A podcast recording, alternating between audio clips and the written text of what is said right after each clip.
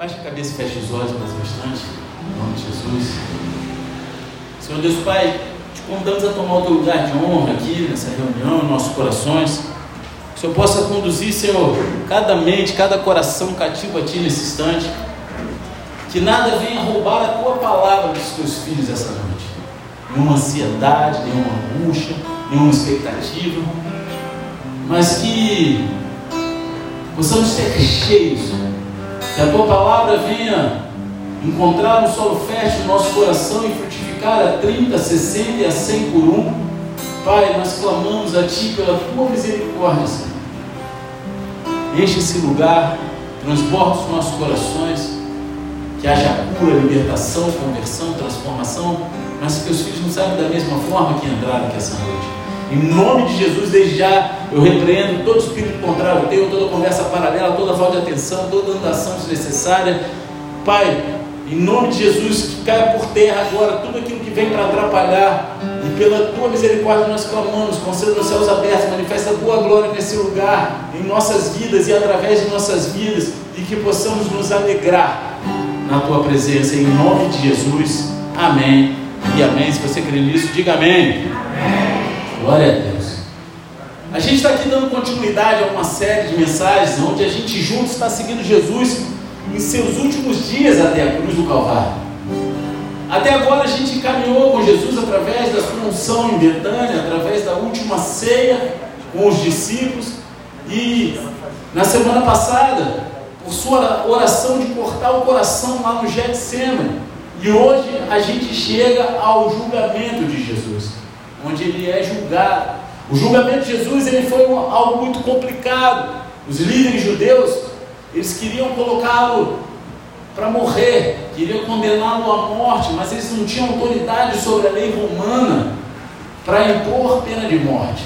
Eles queriam matar, eles estavam articulando para matar Jesus, mas eles não tinham autoridade sobre a lei romana para poder fazer isso. Então Jesus ele se encontrou primeiro diante do sinédrio judeu para determinar sua culpa sobre a lei judaica. Eles, eles tinham que primeiro ter o que acusar Jesus no sinédrio para depois levar para Roma para que lá ele fosse julgado e recebesse a pena de morte. Então, aí depois que Jesus foi diante do sinédrio, eles trouxeram diante do governador romano chamado Pilatos para garantir essa pena de morte. Pilatos, por sua vez, ele estava relutante em matar Jesus, então ele enviou para o rei Herodes. Ficou aquele jogo de empurra, né? Oh, não, eu não quero ter nada a ver com isso, meu irmão, joga para lá, eu lavo minha mão. Eu não. O rei Herodes enviou de volta para Pilatos. E finalmente Pilatos cedeu às demandas dos líderes judeus. Né? Então a gente hoje só vai olhar para o primeiro desses julgamentos essa noite, amém? O julgamento de Jesus diante de Caifás, que era o sumo sacerdote daquela época, o líder do sinédrio. E é um drama de tribunal que combina com qualquer série de, de desses aplicativos de streaming, né? Quem gosta de série, meus irmãos, né, isso aí dava para fazer um, um paralelo aí que todo mundo ia ficar vidrado. Depois contava para todo mundo que era Jesus e ele ia, caraca, meu irmão, né? Porque é algo, é uma articulação que você só vê nessas novelinhas, nesses, nessas séries. E o que você vai encontrar é um homem inocente que foi julgado injustamente para que pudesse ir para a cruz por mim e por você. Amém?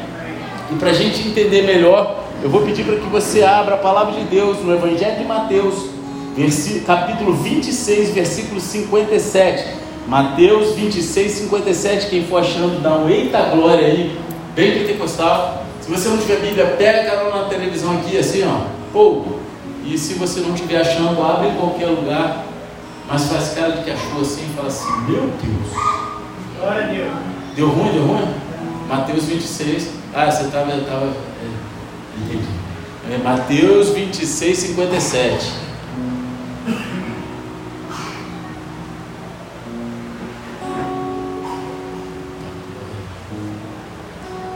Todos acharam? Cadê os aí? Aleluia.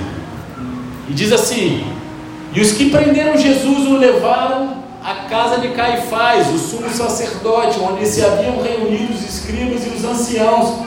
Pedro o seguia de longe até o pátio do sumo sacerdote e, tendo entrado, assentou-se entre os servos para ver como aquilo ia terminar. E os principais sacerdotes e todo o sinédrio procuravam algum testemunho falso contra Jesus, a fim de o condenarem à morte. E não acharam, apesar de terem sido apresentadas muitas testemunhas falsas. Mas afinal compareceram duas, afirmando: Ele se disse: Posso destruir o santuário de Deus e construí-lo em três dias. E levantando-se o sumo sacerdote, perguntou a Jesus: Você não diz nada em resposta ao que estes depõem contra você? Jesus, porém, guardou silêncio. E o sumo sacerdote lhe disse: Eu exijo que nos diga que nos diga, tendo o Deus vivo por testemunha, se você é o Cristo, o Filho de Deus. Jesus respondeu: É o Senhor mesmo quem está dizendo isso. Mas eu lhes digo que desde agora vocês verão o Filho do Homem sentado à direita do Todo-Poderoso e vindo sobre as nuvens do céu. Então o sumo sacerdote rasgou suas vestes e disse: Blasfemou! Porque ainda precisamos de testemunhas. Eis que agora mesmo vocês ouviram a blasfêmia. O que vocês acham? E eles responderam: É réu de morte. Então alguns cuspiram no rosto de Jesus e bateram nele, e outros bofeteavam, dizendo: Profetize para nós, ó Cristo, quem foi que bateu em você? Amém? Só até aí. Quem aqui já foi tratado injustamente? Você já foi acusado de algo que não fez? Não há nada tão ofensivo para nós como ser maltratado ou acusado injustamente. Eu fiz um teste psicológico esses dias e, e tinha uma pergunta assim: o que te deixa mais irritado? Aí eu falei assim: ser acusado de algo que eu não fiz, né? Porque eu acho que é a coisa que mais irrita a gente, mais deixa a gente constrangido, chateado, é a gente ser acusado de algo que a gente não fez. A gente fica frustrado, né? Como a gente fica, né, gera várias perguntas em nossos corações, como é, é, podem me tratar dessa maneira? É, como que vocês me acusam disso? Como você ousa pensar que eu faria algo assim? A gente não gosta quando as pessoas nos julgam injustamente. Então, se você já foi tratado justamente, né? Por favor, eu quero que você tenha conforto com o que você vai ver aqui hoje. Eu quero que você encontre conforto em Jesus. Jesus, ele sabe o que você já passou, ele sabe o que você está passando. Jesus sabe como é ser maltratado e julgado injustamente. A gente vê isso muito claramente em seu julgamento perante Caifás, o sumo sacerdote. O julgamento de Jesus ele foi pior caso de injustiça já perpetrado em toda a história humana. Amém? Jesus, o perfeito Filho de Deus, ele foi considerado digno de morte por Caifás e pelo Sinério, mesmo sendo inocente. Amém? Então a gente vai analisar essa passagem em três partes hoje. Amém? Quem quer ir comigo? Então a gente vai começar com esse julgamento truncado, esse julgamento todo preparado. O julgamento de Jesus diante de Caifás ele foi organizado às pressas e cheio de procedimentos ilegais. Ele começou todo ilegal. Lembre-se, os líderes religiosos originalmente eles planejavam esperar até depois da festa da Páscoa para ir depois prender Jesus. Mas quando Jesus anunciou a sua traição lá na Santa Ceia, na última ceia, os seus planos eles foram repentinamente acelerados. Eles não podiam mais esperar, porque Jesus anunciou, Jesus ele foi e declarou o que ia acontecer. Então Judas saiu correndo e foi dar dica para Caifás. Caifás ele rapidamente ele convocou uma sessão noturna do sinédrio em sua casa. E os guardas do templo saíram para prender Jesus no jardim. Versículos 57 e 58 diz assim: E os que prenderam Jesus o levaram à casa de Caifás, o sumo sacerdote, onde se haviam reunido os escribas e os anciãos. Pedro o seguia de longe até o pátio do sumo sacerdote. E tendo entrado, assentou-se entre os servos para ver como aquilo ia terminar. Há tanta coisa errada com essa situação que passa aqui, que é até difícil saber por onde começar, porque, em primeiro lugar, o julgamento ele deveria ser realizado lá na corte do templo, existia um lugar próprio para isso, e não na casa do sumo sacerdote. É algo errado. É a mesma coisa que a gente pegasse assim, prendesse um cara que hoje levasse na casa do juiz para ele ser julgado e sentenciado, sem nenhum aparato legal, sem nenhum procedimento legal, conforme a lei manda. Era isso que eles estavam fazendo. Amém? Então eles estavam lá, mas o templo estava fechado à noite. Então eles tiveram que escolher outro lugar de encontro. Eles fizeram tudo na escondida à noite. E vejam bem, toda vez que algo acontece à noite na Bíblia, é porque é às escuras, é algo que acontecer debaixo do pano, geralmente. Amém? Né? Quando o cara, Nicodemos, foi procurar Jesus, ele foi de noite porque ele não queria ser visto né, com Jesus. Ele queria ter ali com Jesus sem ser visto, porque ele era chefe, ele não podia ser visto com Jesus. Né? Em segundo lugar, um julgamento noturno ele foi irregular e em casos capitais realmente proibido. Né? Um caso buscando a pena de morte, naquela época, ele deveria ocorrer durante o dia, no lugar certo. E além disso, embora você pudesse absolver uma pessoa inocente no mesmo dia do julgamento, um veredito de culpa, ele teria que esperar até o dia seguinte do julgamento, segundo as leis daquela época. Eles não, por exemplo, se eu pegasse alguém para ser julgado no sinédrio e ele fosse inocentado, o veredito podia sair no mesmo dia. Mas se ele fosse julgado culpado, o veredito só poderia sair no dia seguinte, para que não houvesse manipulação de testemunhas compradas, para que não houvesse nada disso. E se alguém tivesse algo que inocentasse, ninguém morresse é, sem culpa. Vocês estão entendendo? Só que isso não aconteceu.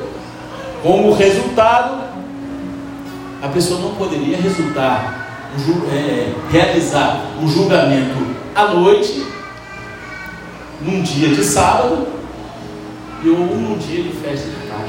Vocês viram como é está tudo errado? Vocês conseguem ver como é que todo o procedimento legal foi errado. Então eles estão se encontrando no lugar errado, na hora errada, buscando as acusações erradas contra a pessoa errada. Ou seja, o julgamento de Jesus estava cheio de procedimentos ilegais. Né? Qualquer semelhança com as coisas que vemos hoje é mera coincidência. Amém? Então, há uma nota triste no versículo 58, onde vemos Pedro seguindo Jesus à distância, esgueirando-se para o pátio e sentando-se com os guardas. E eu quero que você preste muita atenção às palavras. O seguia de longe. A sequência de Pedro nesses capítulos é devastadora. Primeiro, ele se vangloria de Jesus a caminho do jardim. Então, ele não consegue vigiar e orar junto com Jesus ali, ele dorme, né? Então, em seguida, ele segue Jesus à distância e logo depois os vemos sentados com os inimigos de Jesus e de lá está apenas um curto espaço de tempo para que ele possa negar Jesus três vezes no pátio. Vocês viram como é que foi a decadência de Pedro? E nós nunca negamos Jesus de uma só vez. Isso para a gente também é uma realidade. Ninguém chega aqui, ah, eu estou bem para caramba, do nada, olha, Jesus, não tenho nada contigo. Não é assim que acontece. Né? Há sempre uma progressão descendente em nossas vidas. Né? Então eu quero te perguntar: como está a sua caminhada com o Senhor hoje? Como está a sua vida, o seu relacionamento com Deus? Você está seguindo Jesus de perto ou você está seguindo Ele ao longe? Só acompanhando à distância, sem gerar ali uma intimidade. O julgamento de Jesus, ele não envolveu apenas processos e procedimentos ilegais, ele havia também testemunhas falsas e um resultado pré-determinado. Versículo 59 e 60 diz o seguinte: E os principais sacerdotes e todo o sinédrio procuravam algum testemunho falso contra Jesus, a fim de o condenarem à morte. E não acharam, apesar de terem sido apresentadas muitas testemunhas falsas.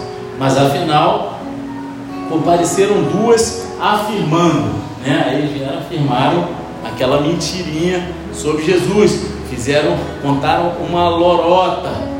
Então o versículo 59 ele diz que os principais sacerdotes e todos os sinédrios estavam procurando falsas evidências contra Jesus.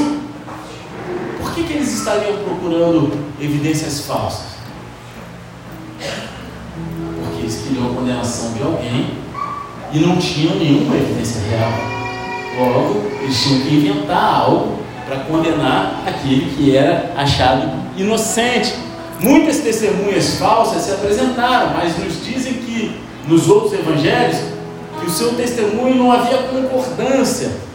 Eles não concordavam no testemunho, então não tinha como ter algo sólido, algo concreto naquilo ali que eles estavam falando, porque as testemunhas falsas apareciam, só que não havia concordância naquilo que eles falavam. É como aquela é, uma, uma historinha que tem sobre estudantes, né, que eles chegaram atrasados, né, para fazer uma prova, e aí eles alegaram que chegaram atrasados porque tinha furado o pneu no caminho.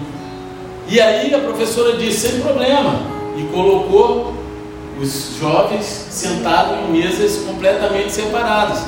E a única pergunta que a professora fez no teste foi qual? Qual pneu estava furado? Você vê que não é fácil obter falsos testemunhos com concordância. Não é isso? Quando não há é, uma solidez, não há concordância, não tem como permanecer. É muito mais fácil quando você diz a verdade. É muito melhor você dizer a verdade, ser verdadeiro, do que você ficar inventando algo inexistente. Então lembre-se, eles tiveram que organizar esse julgamento com pressa, eles não tiveram tempo para colocar um plano em prática, treinar as testemunhas, montar um caso forte contra Jesus, e então em vez disso eles têm uma enxurrada de testemunhas falsas, cujo testemunho nem sequer estão em concordância. Eles estão ali se reunindo desesperados, vai, fala qualquer coisa, inventa qualquer coisa para incriminar ele. E aí eu entendo que assim, no meio de um monte, falando cada um um monte de coisa, encontraram, encontraram duas que falavam parecido a mesma coisa, e ele fala, não, é isso aí, ó, isso aí dá para a gente pegar que são dois. Não é isso? Hum, sabe? Porque esse julgamento, ele tem um, um resultado já predeterminado. O julgamento ele deve examinar as evidências reais e não determinar a verdade. Né? O julgamento ele é baseado nas evidências não é algo que vem determinar o que é verdade e o que não é. Nesse caso, eles estavam procurando evidências falsas contra Jesus para que eles pudessem colocar Jesus na cruz. E o final desse julgamento é uma conclusão precipitada. Jesus ele vai receber essa pena de morte. Eles só precisam encontrar uma maneira de chegar lá, uma maneira de levar Jesus até a cruz. E o julgamento de Jesus está cheio de procedimentos legais. Há falsas testemunhas e um resultado predeterminado. Mas também há um testemunho distorcido contra Jesus. No versículo 61 diz assim: Mas afinal compareceram duas afirmando: Esse disse: Posso destruir o santuário de Deus e reconstruí-lo em três dias. Dois se apresentaram. A lei judaica era clara: ninguém pode ser condenado à morte sem o testemunho de pelo menos duas pessoas. Não podia só uma chegar e falar, tinha que ter duas. Então, eles já têm o mínimo necessário aqui. Eles conseguiram o mínimo, é aquilo que eu falei. Um monte de gente falando mentira, eles encontraram duas que concordavam e falaram, cara, só repete isso aí até o final. Permanece nessa mentira. A acusação deles foi séria. Se Jesus tivesse realmente ameaçado destruir o templo, então talvez eles finalmente tivessem uma acusação que vingaria. Só que infelizmente o seu testemunho foi baseado em boatos e distorceram as palavras reais de Jesus aqui, porque o que Jesus realmente disse está registrado para nós lá em João 2, versículo 19 e 21, que fala assim: Jesus lhes respondeu: Destruam este santuário, e em três dias eu levantarei. Os judeus responderam: Este santuário foi edificado em 46 anos e você quer levantá-lo em três dias? Ele, porém, se referia ao santuário do seu corpo. Jesus ele nunca disse que ia destruir o templo. Ele simplesmente disse: Ó, se vocês destruírem esse templo, eu o levantarei novamente em três dias. E João ele nos diz que o templo que Jesus estava falando era o seu corpo, não o templo físico. Ironicamente, esse mesmo julgamento vai resultar na realização da profecia de Cristo aqui de João, onde eles vão destruir o templo e Jesus vai reconstruir em três dias. Não é verdade? Ele vai morrer na cruz e vai se levantar no terceiro dia, porque it's Friday. Because Sunday's come. É, rapaz. E o negócio fica doido. Você gosta quando as pessoas distorcem suas palavras, ou usam suas palavras contra você, quem é que gosta? Levanta a mão. Ninguém gosta. Né? Jesus, ele, ele sabe como é isso. Ele passou por isso. Ele sofreu isso por mim e por você. Ele foi acusado injustamente, distorcer as palavras dele. Jesus ele foi preso como um criminoso violento. Eles fizeram isso debaixo dos panos na calada da noite, quando ele estava ali ensinando abertamente nos tribunais do templo, durante toda a semana. Eles podiam fazer isso em qualquer momento, mas escolheram a calada da noite, a escuridão, para fazer na encolha. Ele foi submetido a um julgamento repleto de procedimentos ilegais, em que envolvia testemunhas falsas de um resultado predeterminado, um que produziu testemunho distorcido de suas palavras reais. Não há como contornar isso. Esse foi o julgamento sem compromisso com a verdade, em que Jesus foi falsamente acusado e tratado injustamente. E como Jesus respondeu a todas essas acusações? Saiu pegando geral, né? Será? Foi isso que ele fez? Através de tudo isso, Jesus ele se recusou a responder. Ele ficou em silêncio diante de seus acusadores. Versículo 62 diz assim: Levantando-se o sumo sacerdote, perguntou a Jesus: Você não diz nada em resposta ao que estes depõem contra você? E aqui a gente tem a melhor imagem dessa situação. Caifás ele está sentado até esse momento, ele está lá sentadão, sem se mexer, sem fazer nada. Mas agora ele está de pé e ele enfrenta Jesus frente a frente. Embora Caifás ele seja o sumo sacerdote do povo, ele não entende que Jesus é o verdadeiro sumo sacerdote de acordo com o livro de Hebreus. De acordo com todo o Antigo Testamento. E assim temos um sumo sacerdote enfrentando outro sumo sacerdote. Caifás, ele fica surpreso e provavelmente frustrado com o silêncio de Jesus. E então, ele se levanta e pergunta a ele: Você não vai falar nada, não? Você vai ficar calado? O que é esse testemunho que esses homens estão fazendo, trazendo contra você?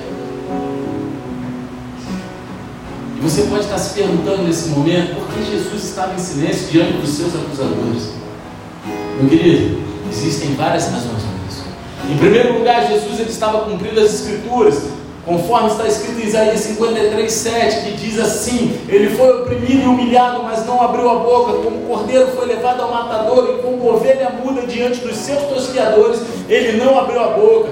As escrituras elas pronunciavam que Jesus ficaria em silêncio diante dos seus acusadores, como um cordeiro que foi abatido e uma ovelha que foi de frente diante dos seus tosquiadores, ele está em silêncio, então ele não abre a boca porque ele cumpre a palavra de Deus, arrisca. E hoje, quando uma pessoa permanece em silêncio no tribunal, geralmente é porque ela não quer se incriminar, amém? E a lei diz que ninguém é obrigado a produzir provas contra si mesmo. Amém? Eles defendem o direito de guardar silêncio conforme a Constituição nos guarda. Ela nos permite isso. Mas esse não foi o caso de Jesus. O Filho de Deus, sem pecados, ele ficou em silêncio diante de seus acusadores, não porque seu testemunho estava correto, mas porque ele tinha que morrer. Isso levou força, determinação. E finalmente Caifás, frustrado pelo silêncio de Jesus, o acusa de falar sobre o juramento. No versículo 63, ele fala o seguinte: Jesus, porém, guardou silêncio. O sumo sacerdote lhe disse: Eu exijo que nos diga, tendo Deus vivo por testemunha, se você é o Cristo, filho de Deus. E esse foi o juramento mais solene possível. Não havia juramento maior no tribunal do que jurar pelo Deus vivo. Não havia juramento maior do que você jurar pelo próprio Deus. E quando acusado por esse juramento, Jesus, ele foi obrigado por lei a responder. E a propósito, esse foi outro processo legal do julgamento, porque era contra a lei judaica exigir que um réu se incriminasse. Assim como hoje, né? você não é obrigado a produzir provas contra si mesmo, naquela época, ninguém poderia fazer isso. Obrigar uma pessoa a produzir provas contra si mesmo. E esse é o auge do confronto entre os dois sumos sacerdotes. Caifás ele coloca Jesus sob juramento e agora Jesus ele deve responder com sinceridade a pergunta que lhe foi feita: Você é o Cristo? Você é o Filho do Deus vivo? E a partir daqui, a gente parte do julgamento truncado e do réu silencioso para o próximo juiz e rei. Porque em resposta às perguntas de Caifás, Jesus ele confessa a sua verdadeira identidade e glória futura. Mateus 26, 64 diz o seguinte: Jesus respondeu: É o Senhor mesmo quem está dizendo isso, mas eu lhes digo que, desde agora, vocês verão o filho do homem sentado à direita do Todo-Poderoso e vindo sobre as nuvens do céu. E eu gosto como um comentarista bíblico fala sobre isso em seu comentário, quando ele fala nessa parte, ele fala assim: Jesus, portanto, declarou sob juramento perante a mais alta corte judaica, de fato, antes de toda a história humana, que o que Caifás disse era verdade. Né? Ele declara isso. Ele declara: ó, você está dizendo, você está falando, não é isso? E é interessante que ao longo dos evangelhos, Jesus ele manteve sua identidade em segredo. O tempo todo ele alertava, ó, ainda não fala sobre mim não, porque ainda não é tempo, não é chegada a minha hora, fica caladinho, a não ser aqueles que eram mais próximos dele. E repetidas vezes, ele tem dado avisos rigorosos para que as pessoas não digam quem ele é. Mas agora o segredo acabou agora está exposto, agora ele se revela quem ele é. A hora de Jesus chegou e assim ele declara livremente a sua identidade. Sim, ele é o Cristo, Filho de Deus, o Filho do Deus vivo. Mas então Jesus vai ainda mais longe. Ele cita Daniel 7 e o Salmo 110. Ele, se, ele refere a si mesmo como próprio juiz e rei sobre todo mundo. Daniel 7, do 13 ao 14, fala do filho do homem vindo com as nuvens sobre as nuvens do céu. E o Salmo 110, 1 fala de Jesus sentado à direita de Deus. Jesus ele se proclama como Messias, o Filho de Deus, o Filho do homem, o próximo juiz e rei sobre todo o mundo. E ele faz isso sob o juramento mais solene possível, enquanto ele está diante do sumo sacerdote e da mais alta corte. Ele não põe o galho dentro. Ele não bota frouxura. Ele olha olho no olho do cara e declara quem ele é verdadeiramente. E isso é demais para o Caifás. Isso é demais para aquele sumo sacerdote. Né? Então, nos versículos 65 e 66, está escrito assim: Então o sumo sacerdote rasgou as suas vestes e disse: Blasfemou, porque ainda precisamos de testemunhas. Eis que agora mesmo vocês ouviram a blasfêmia. O que vocês acham? E eles responderam: É réu de morte. Era incomum que o sumo sacerdote ele rasgasse suas roupas. Não era comum isso.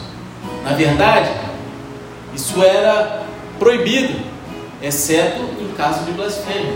Amém? Os profetas rasgavam as roupas, tal, mas o sumo sacerdote só poderia fazer isso em caso de blasfêmia. E aqui Caifás, ele rasga as suas vestes e acusa Jesus de blasfêmia. Só que Jesus não cometeu blasfêmia. As palavras que ele falou são verdadeiras e mesmo que não fossem, uma acusação de blasfêmia exigia que a pessoa culpada tivesse falado o nome de Deus em voz alta. O que Jesus não fez. Jesus ele não fez isso. Está escrito isso aqui? Está escrito? Que ele gritou a voz, voz alta o nome de Deus. Ele simplesmente se referiu a Deus como o poderoso. Mas o que ele disse é próximo o suficiente para que Caifás o condene, para que Caifás faça todo o alarde e queira julgá-lo culpado. Caifás repete a acusação de blasfêmia duas vezes e em seguida ele pede a opinião do tribunal. Ele é digno de morte, responderam eles. Mate-o. Não era legal pronunciar o veredito oficial até que chegasse o dia seguinte. Mas o palco já estava todo definido. O veredito final ele seria proferido ao amanhecer, logo antes de trazerem Jesus a Pilatos, para que tivesse a sentença. E enquanto isso, Jesus ele é maltratado, abusado. E nos versículos 67 e 68 lemos como eles jogaram um jogo cruel com Jesus. Diz assim: Então, alguns cuspiram no rosto de Jesus e bateram nele, e outros os bofeteavam, dizendo: Profetize para nós, ó Cristo, quem foi que bateu em você?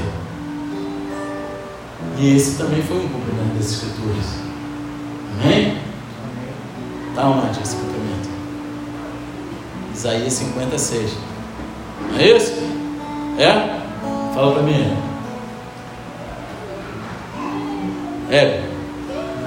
Isaías 56? Ofereci as costas aos que me batiam e o rosto aos que me arrancavam a barba. Não escondi o rosto dos que me afrontavam e cuspiam em mim. Ou seja, a Bíblia não se contradiz e Jesus ele veio para cumprir tudo aquilo que apontava para ele no Antigo Testamento. Jesus, ele não foi só apenas falsamente acusado, ele foi maltratado e abusado fisicamente. E assim, do começo ao fim, vemos no julgamento de Jesus diante de Caifás o tratamento injusto de um homem inocente. Jesus ele sabe como é ser julgado injustamente. Ele sabe como é ir na presença de pessoas que usaram de falsidade para condená-lo, onde ele não tinha culpa, onde ele não tinha feito nada, mas era necessário que E para finalizar, hoje é rapidinho.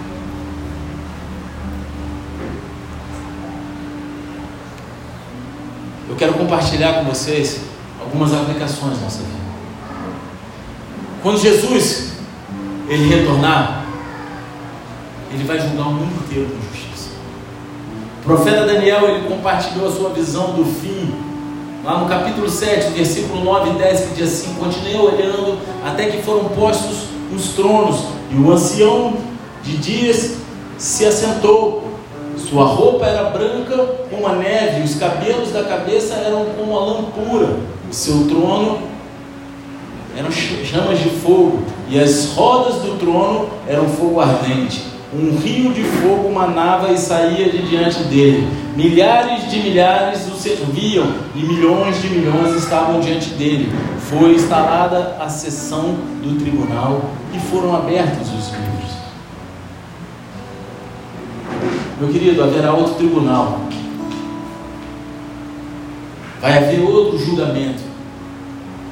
Só que dessa vez o juiz vai julgar com justiça.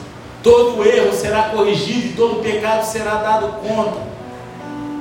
Não é aqui que a gente vai pagar, não acabou aqui, não é aqui, a gente tem que viver focado na eternidade, porque o dia do grande juízo ele vem e não vai falhar. E como vai ser? O que, que você tem plantado aqui para colher no dia do juízo? João 5,22 diz assim: E o Pai não julga ninguém, mas confiou todo o julgamento ao Filho, para que todos honrem o Filho assim como honra o Pai. Quem não honra o Filho, não honra o Pai que o enviou. Jesus, ele foi submetido a um julgamento com testemunhas falsas, testemunhos distorcidos e um resultado já predeterminado. Ele foi maltratado e acusado de blasfêmia, embora ele tenha falado a verdade. Jesus ele foi julgado injustamente, mas quando ele retornar, ele vai julgar o mundo inteiro com justiça. Então sabe quando ficarem se levantando contra você? Sabe aquele negócio que fala o justo não se justifica? Para de querer se justificar. O tempo vai mostrar a verdade sobre você. Faça a tua parte. Continue servindo a Deus. Deixe que as pessoas falem e te acusem. Deixe que as pessoas tirem o mau julgamento de você. Porque o verdadeiro juiz, ele sim vai trazer a verdadeira justiça sobre nossas vidas. É a Ele que prestaremos conta. Só seja transparente, seja verdadeiro, seja sincero. Em segundo lugar, quando Jesus nos julgar, ficaremos em, em silêncio diante dele. Romanos 3,19 diz o seguinte: Ora, sabemos tudo o que a lei diz é dito aos que vivem sob a lei, para que toda boca se cale e todo mundo seja culpado diante de Deus. Quando Jesus nos julgar, não haverá mais desculpas, nem nem álibis. Nossas bocas serão silenciadas diante dele, porque ele vê tudo, ele sabe tudo e julga tudo com justiça. Jesus ele ficou em silêncio diante de seus acusadores porque ele escolheu ficar em silêncio. Ele escolheu ficar em silêncio. Quando Jesus nos julgar, ficaremos em silêncio diante dele porque não teremos outra escolha. Então escolha ficar em silêncio agora. Escolha enquanto você ainda pode escolher. Em terceiro lugar, quando você é tratado injustamente,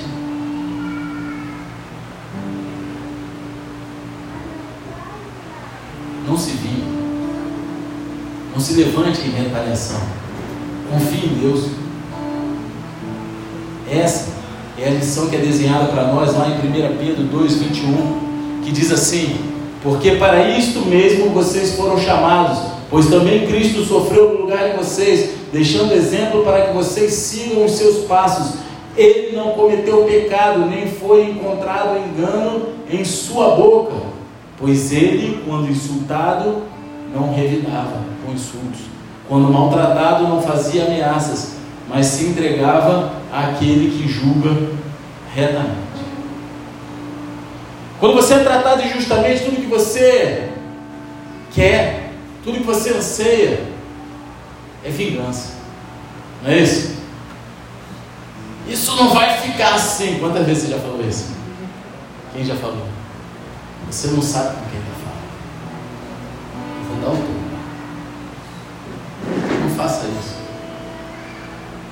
somos chamados a seguir o exemplo de Cristo. Quando nós somos tratados injustamente, não haja com retaliação, confie em Deus.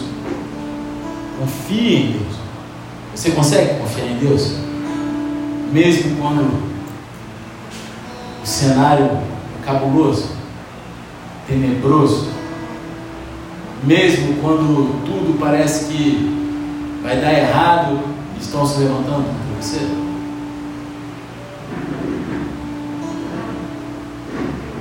Jesus ele foi julgado injustamente, mas ele vai julgar com justiça ele não vai agir com vingança. Ainda que você tenha negado Jesus, se você se arrepender, Ele vai usar isso de forma. Ainda que você tenha seguido Jesus à distância, como Pedro fez, se juntado com os inimigos dele, negado ele três vezes. Se você se arrepender, isso que vai ser usado a teu favor. Ele não vai usar teu erro contra você. Caifás, ele vai estar lá diante de Jesus no grande dia. Pilatos, vai estar lá.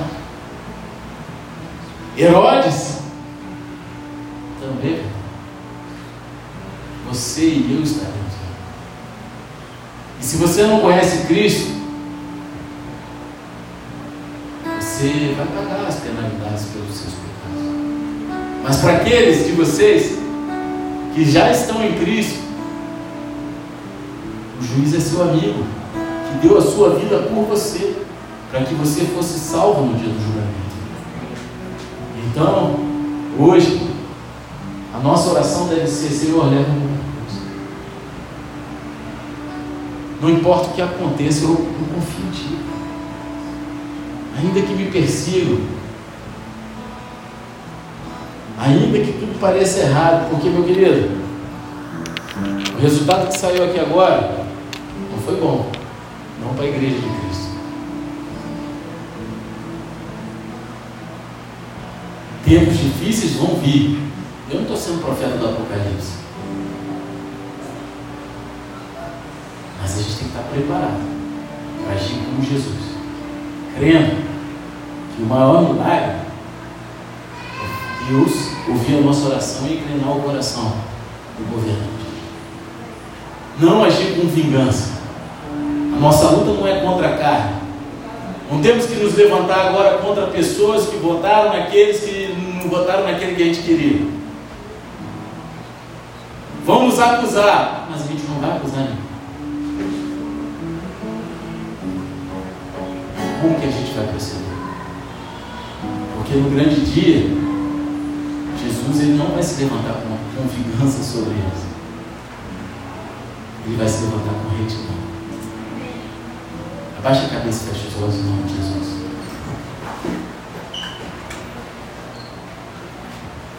Fica de pé, igreja, enquanto a gente toca esse louvor. Eu quero fazer duas orações essa noite.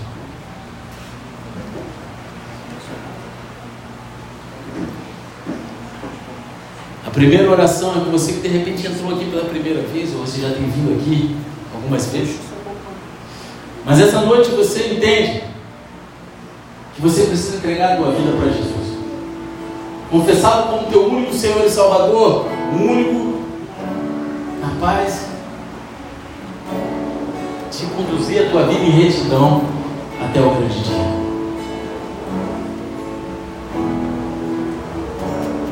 Se você quer fazer essa oração, entregar a tua vida para Jesus, coloca a tua mão no teu coração e repita comigo.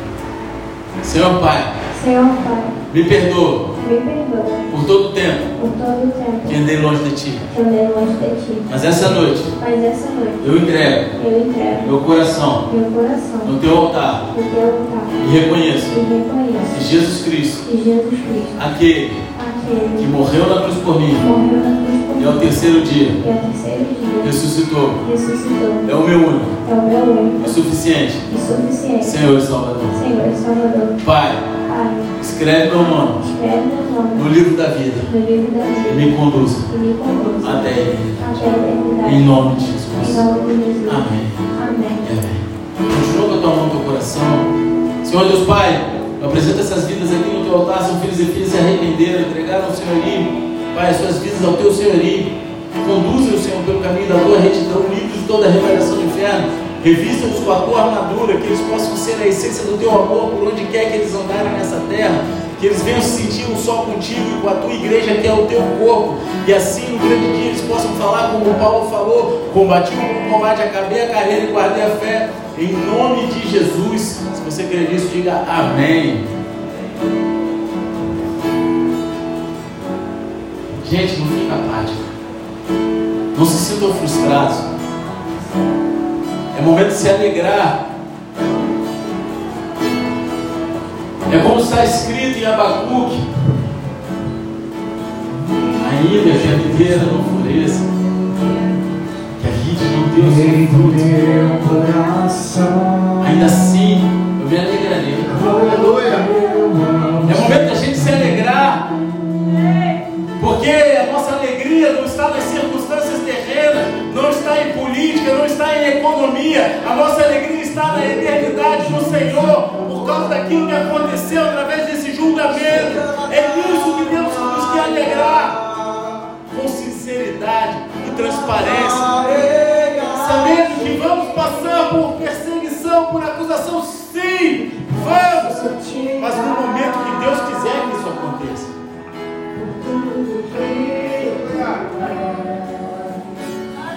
quando isso acontecer, nós estaremos adorando a Deus. Nós estaremos louvando ao Senhor, declarando que Ele é o nosso Deus, que Ele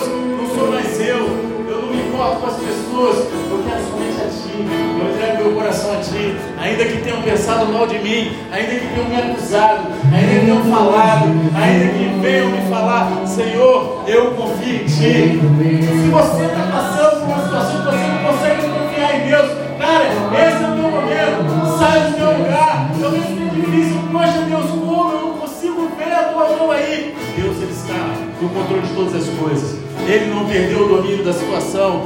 Deus está no controle todas as coisas que operam para o bem daqueles que amam a Deus. Todas as coisas aconteceram.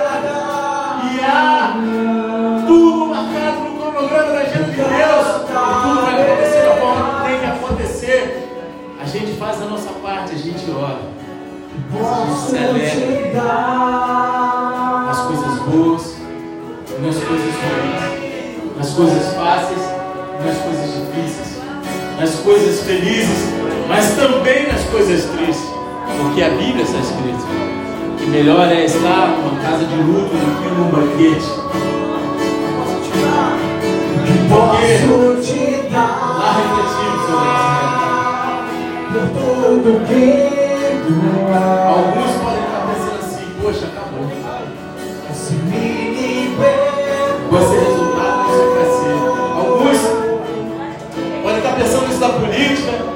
da sua vida, outros do seu casamento, outros da tua saúde. Mas eu quero dizer o seguinte: quem dá a palavra final é Deus, não é você. Então confia nele, entrega a ele. E isso mesmo que você tem que ficar calado e parecer. Ele ficou calado. Aos olhos dos homens parecia que ele era culpado. E quando ele foi falar, ele falou a verdade, ele não mentiu para se sair bem. Então permaneça na tua verdade, nas tuas convicções. E você vai ver a glória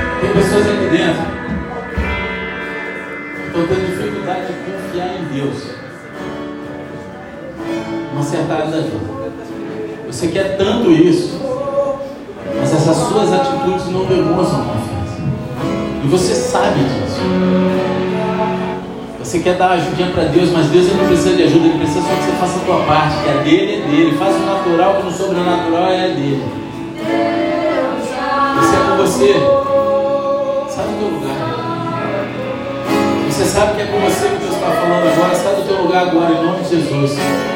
Porque Deus ele quer operar na tua vida. Sou teu, vou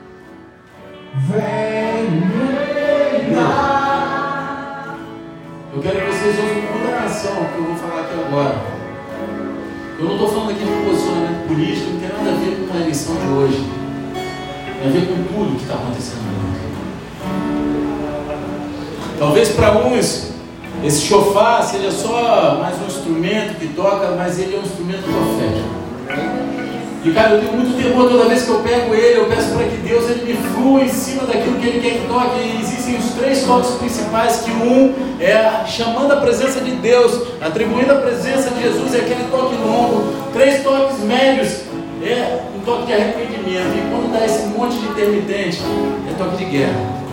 E Deus ele determina o toque que vai ser, não sou eu. Às vezes eu venho aqui na minha força e faço, ele, o não sai.